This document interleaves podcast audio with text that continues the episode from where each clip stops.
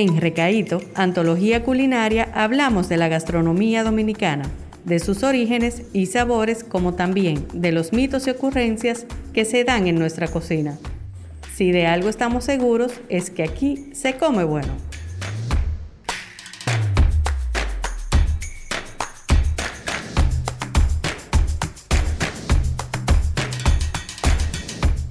¿Cómo llega el yaniqueque a formar parte de nuestra cultura? Bueno, es parte de la cultura dominicana que se ha convertido en uno de los platos icónicos. Eh, a finales del siglo XIX, específicamente en la década del 1880, se inicia el desarrollo de la industria azucarera moderna, porque como dije anteriormente en otra información, eh, con la cimarronada y otros elementos, la industria azucarera nuestra desaparece en el siglo XVI y se inicia a finales del siglo XIX con el desarrollo de la economía de exportación. Y empieza en Puerto Plata con el grupo que viene del fracaso de la guerra de los 10 años en Cuba la guerra de los Mambises, que dirigió Máximo Gómez y que lastimosamente perdieron. Y entonces eh, quienes financiaban esa guerra eran los Maceo, el papá y Antonio,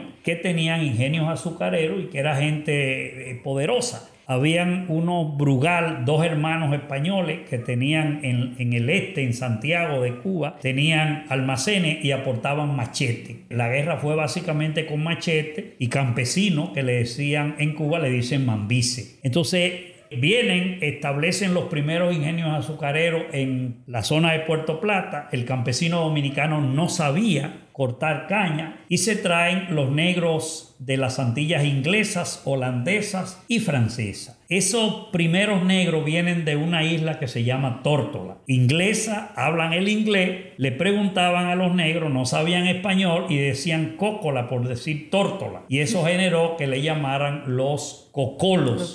de tórtola, eh, cócola, cocolo. De ahí viene el término cocolo y dentro de esos negros, especialmente en San Pedro de Macorís, llegó un negro eh, llamado John Kay que cogía la harina de trigo, la preparaba, le ponía condimento y hacía una torta y la echaba en aceite y la freía. Entonces, esa torta riquísima, eh, los dominicanos que no sabían el español empezaron a degradar el nombre y le pusieron Yanni Keke, que viene de John Kay, el inglés que preparó esa hojaldra, que es el nombre que se le da en otros países es un plato cocolo entonces. Es un plato eminentemente cocolo. Pero se preparaba en tórtola. Eh, evidentemente, lo he traído de, las islas inglesas. Eh, en las islas inglesas tiene otro nombre, evidentemente, porque el nombre aquí lo recibe por el que lo prepara primero, que fue John Kay, de John Kay, Gianni Keke, al no saber el, eh, pronunciar el inglés